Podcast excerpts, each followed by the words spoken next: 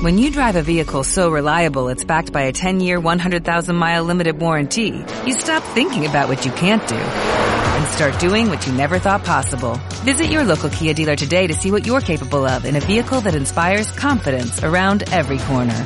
Kia, movement that inspires. Call 800-3334-KIA for details. Always drive safely. Limited inventory available. Warranties include 10-year 100,000-mile powertrain and 5-year 60,000-mile basic. Warranties are limited. See retailer for details.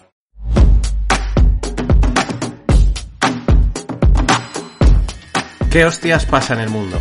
Aquí, en los Finpics. Estamos en apocalipsis.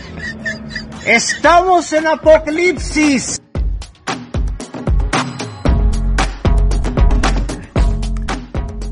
Hola, no financieros. Vamos con, bueno, el penúltimo podcast del, del año, eh, de este año 2022, con un resumen de, lo que ha sucedido en este cuarto trimestre, desde verano aquí, y pues por lo tanto también en el año, un, otro, un resumen del año 2022. Estamos en apocalipsis, ¿no? Bueno, pues voy a empezar con una, con una coña. No sé, lo- creo que lo puse el año pasado también, o en el cierre de la tercera temporada, ¿no? Con todo esto que pasa, pues es un poco el resumen, ¿no? Que parece que estamos en apocalipsis, que se acaba todo, pero oye, aquí seguimos, ¿no? Día a día, peleando, saliendo adelante, y eso es con lo que hay que quedarse. Bueno, el resumen del cuarto trimestre en realidad es bastante sencillo. Eh, Hay tres cosas que han acaparado toda la atención y que son las que mm, a mí me vienen a la mente y a ti también te tienen que venir a la mente. Yo las he puesto, las he etiquetado con, con tres adjetivos, ¿no? Lo aburrido, lo sorpresa y lo divertido. Lo aburrido, pues la inflación y los tipos, ¿vale? Van de la mano, ahora hablaremos de ello, pero inflación, tipos, suben, tal, suben, suben, no sé qué, inflación y tipos, es lo aburrido. Sí, hablamos de ello, es un tema financiero, es económico, importante, pero pues las cosas como son, es bastante aburrido. Pero hay que hablar de ello, porque es, eh, porque, porque claro, porque impacta.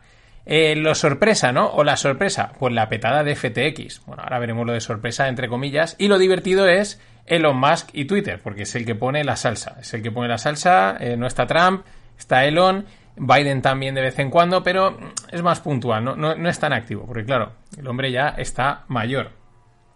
Bueno, de lo aburrido, pues de la inflación, nada que decir que no hayamos dicho y sufrido, porque claro, todo el mundo ha sufrido la subida de precios en todos los sitios. Este cuarto trimestre hemos visto el supuesto pico de la inflación y los dos últimos meses de la subida, la subida se ha frenado, ¿no? Ha habido ahí una frenada, ya los últimos datos la gente respiraba, eh, respiraba respecto a lo que se esperaba o a de dónde veníamos respecto al año pasado, sigue siendo una barbaridad, ¿no? En parte esto también se veía venir porque las materias primas, desde el petróleo hasta los granos, pues llevaban cayendo, estaban cayendo desde hace unos meses, ¿no? Entonces, bueno, pues más o menos se podía intuir que, que podía haber una, una relajación en la subida. Veremos, veremos el 2023 mmm, hacia dónde tira la inflación que nunca consiguen controlar los bancos centrales. Literalmente nunca, ¿no? O sea, siempre están o por debajo del objetivo o por encima, como es ahora. El objetivo es siempre el 2, dicen que igual lo actualizan al 3, 4, claro, lo actualizan porque como se les ha ido tanto de madre, dice, pues vamos a subirnos la cota y así igual lo conseguimos.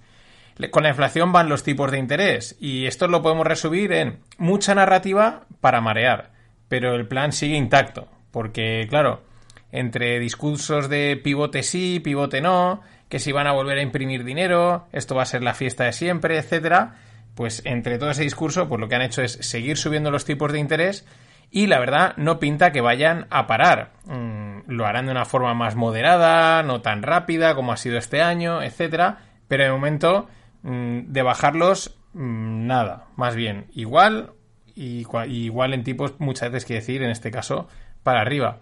Eso estamos hablando de Estados Unidos, de nuestro amigo Jerome Powell y su pala de oro. Recordad que tiene una pala de oro ahí en el despacho. Porque claro, la UE, la Unión Europea, que siempre llega tarde, pues empiezan ahora a hablar de, de, este tema, ¿no? Empiezan a decir, sí, subiremos, ¿no? Hicieron una subida y tal, pero bueno, en fin, la UE juega aquí en Europa, pues jugamos a perder, eh, o ya salimos el partido con 8-0 abajo, y, y, bueno, pues tarde, ¿no? Es que no, no hay mucho más que decir. Eso ha sido lo aburrido, es que ha sido, pues todo el rato la narrativa de la inflación, de los tipos, los datos macro, una de cal, una de arena, en fin. Bien, bueno, eso ha sido la, una parte, la parte aburrida. La sorpresa, pues la petada de FTX, que ha pillado a muchos a pie cambiado.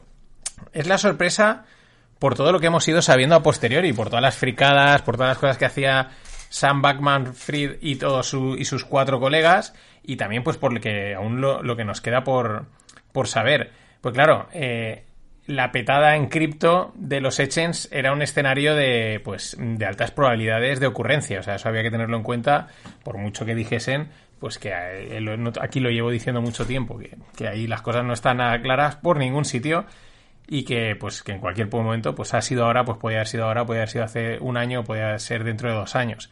Por eso digo, sorpresa en cuanto a toda la fricada que está saliendo, todo lo que está saliendo detrás, que es acojonante, ¿no? Eh, ¿Cómo podemos resumir este lío? El lío FTX FSBF, e que es Sam Backman Fried, pues que era una empresa valorada en 30.000 millones, que había levantado rondas de inversión de cientos de millones con inversores de renombre en el mundo tech, y que todo ese entramado, todo esto, o sea, esos 30.000 millones, esas rondas millonarias, eh, lo llevan cuatro frikis con cuatro ordenadores. Pero que es que no había más, literalmente. Cuatro frikis con cuatro ordenadores. Bueno, sí. También había donaciones multimillonarias al Partido Demócrata, desvío de fondos, compra de propiedades. pero estos son cositas habituales, ¿no? Como empresa, como tal, eran cuatro frikis con cuatro ordenadores. O sea, acojonante.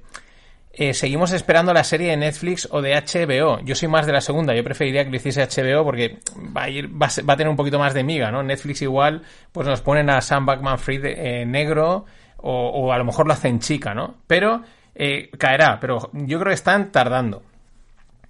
Y si hemos hecho lo aburrido, que era la inflación y los tipos, si hemos hecho la sorpresa, que era el lío de FTX, SBF, pues vamos con lo divertido, que es nada más y nada menos que Elon Musk con sus tweets, eh, con que finalmente ha comprado Twitter y con eh, sus propuestas de, cambios pues volátiles, volátiles en, en cuanto a las características de, de, Twitter, ¿no? Que si pongo esto, que si tal, vamos, como una como una discoteca abierta non-stop, ¿no? Que no para la música de sonar, pum, pum, pum. Que si ahora no compro Twitter, que si ahora sí, que si ahora los voy a demandar, que voy a poner el cheque azul, que no, que ahora no lo pongo, ahora últimamente parece ser que va a volver, eh, que si voy a reinstaurar a Trump, bueno, mejor que lo decía el público, hoy la noticia es que él mismo decía, oye, ¿me bajo de CEO o no? Votadlo, lo que decidáis, en fin. Una auténtica fiesta, esto es lo divertido, ¿no? Porque eh, es, Elon Musk el que va ahí dando, dando y quitando. Y así ha estado cada semana eh, aportando pues la dosis de salseo necesaria en, esta red de microblogging. Y también dándonos pista de hacia. dándonos una pista de hacia dónde va la tendencia en, en, en, una parte del mundo tecnológico, ¿no? Sobre todo en el nivel de usuario que son las super apps, ¿no? Esta app que lo integra todo. De hecho, eh, ayer, mientras se jugaba el partido de Argentina contra, contra Francia, eh, luego, que luego digan, pero aquí en España yo creo que todo el mundo sale, prácticamente todo el mundo se alegró que ganase Argentina, que luego nos dicen de todo, ¿no? Pero, oye, eh, aquí encantados, sobre todo además de Valencia, que tenemos mucha gente en Argentina que nos han dado muchas glorias al Valencia Club de Fútbol, pues de puta madre. Pero volviendo al tema, mientras se jugaba el partido, Twitter anunciaba, yo creo que más que, está, que estaba ahí en Qatar, pues desde el móvil dijo mm, enviar, ¿no? Eh, que las cuentas que promuevan sus perfiles a otras redes sociales, o sea, si tú pones un... Vete a Mastodon, vete a Facebook, vete a, vete a Instagram, pues las van a, las van a suspender. De hecho, suspendieron al, creador de LinkedIn.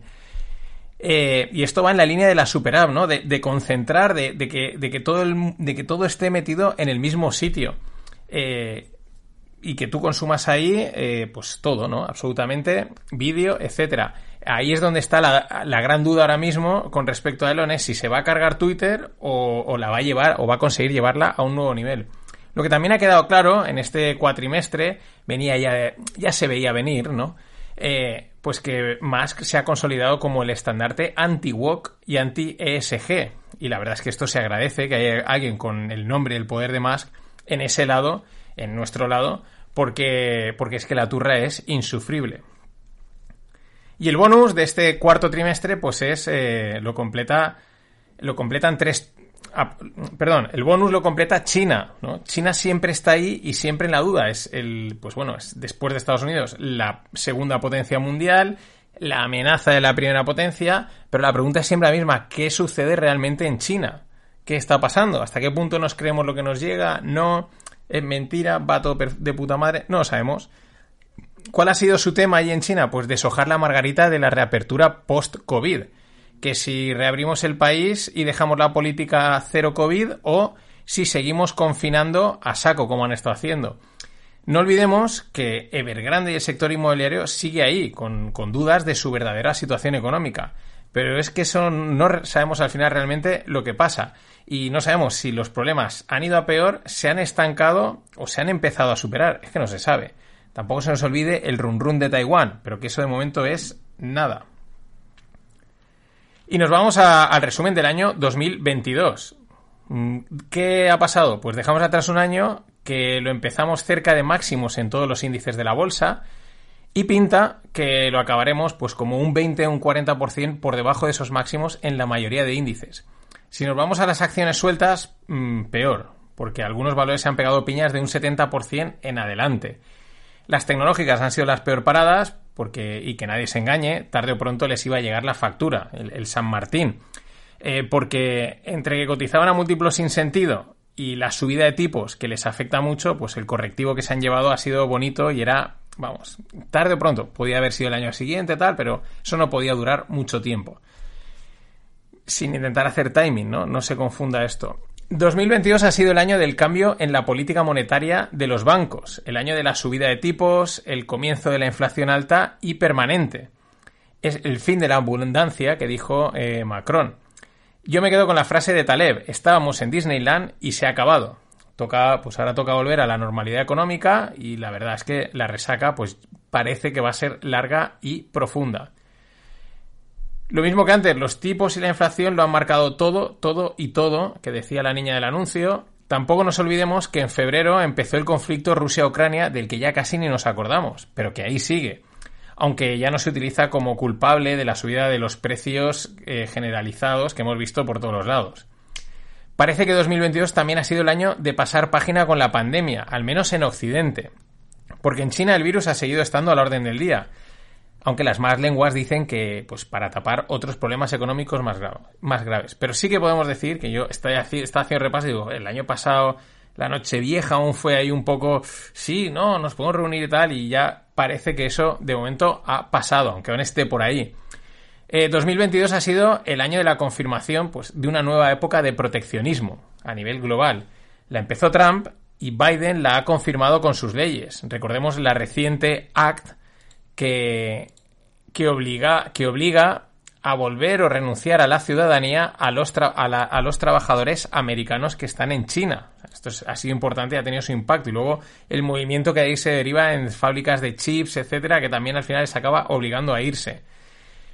Creo que 2022 podemos titularlo como el año de la confirmación del cambio de época económica. En realidad todo empezó en 2020, 2021 fue como un stand-by, un stop and go, en plan, a ver si hacemos paella o arroz caldoso, y 2022 es la confirmación del cambio de modelo económico para los próximos años.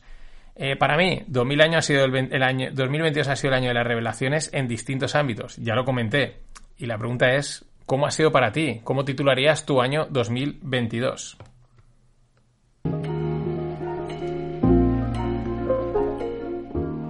Y en Scorchify, pues os podéis suscribiros con el código no financieros 5, pero echarle también un ojo que han sacado unos packs de vinos que podéis comprar sueltos que están chulísimos.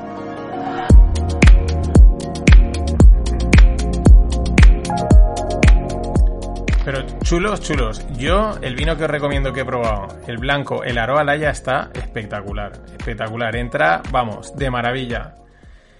Y para cerrar este podcast, pues vamos con el año 2023. ¿Qué podemos esperar de 2023?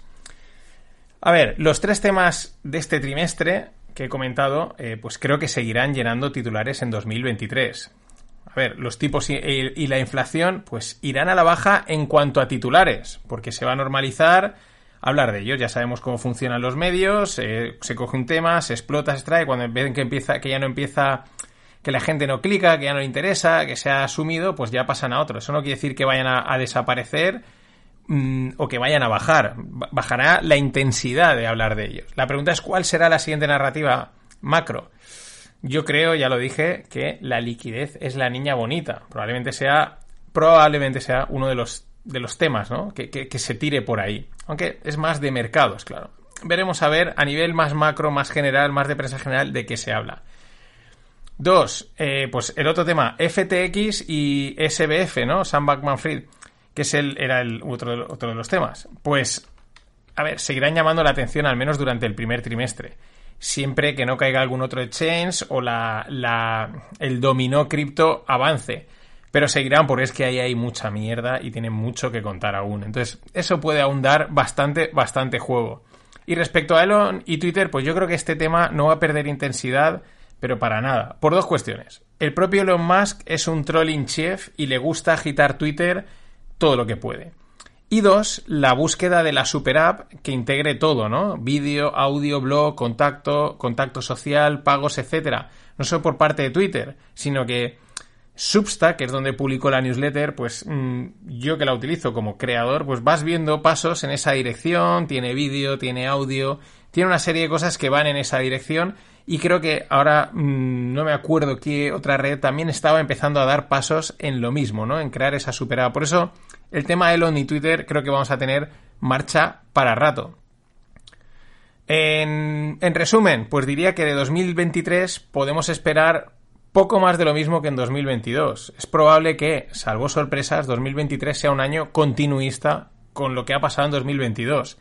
Seguirán las subidas de tipos, nos acostumbraremos a la inflación y los mercados probablemente sigan rompiendo la narrativa que ha calado, que ha calado estos últimos años. Es decir, pues sigan siendo unos mercados mmm, laterales, bajistas, complicados. Ya digo, salvo sorpresas, salvo cambio de turno de de repente. Pero no lo parece a día de hoy. Quizás la sorpresa sea que no haya sorpresa. Esa es probablemente eh, un 2023 en el que no haya nada, en el que no pase así nada relevante, tipo Ucrania, pandemia o similar, pues quizás esa sea la sorpresa, porque ahora nos tienen como acostumbrados, como que cada año y pico y tal, tiene que haber algo. Veremos a ver. En fin, eso es todo. Mañana os cuento una de métricas y hasta enero, amigos. Gracias por el apoyo. Always look on the bright side of life. Always look on the light side of life.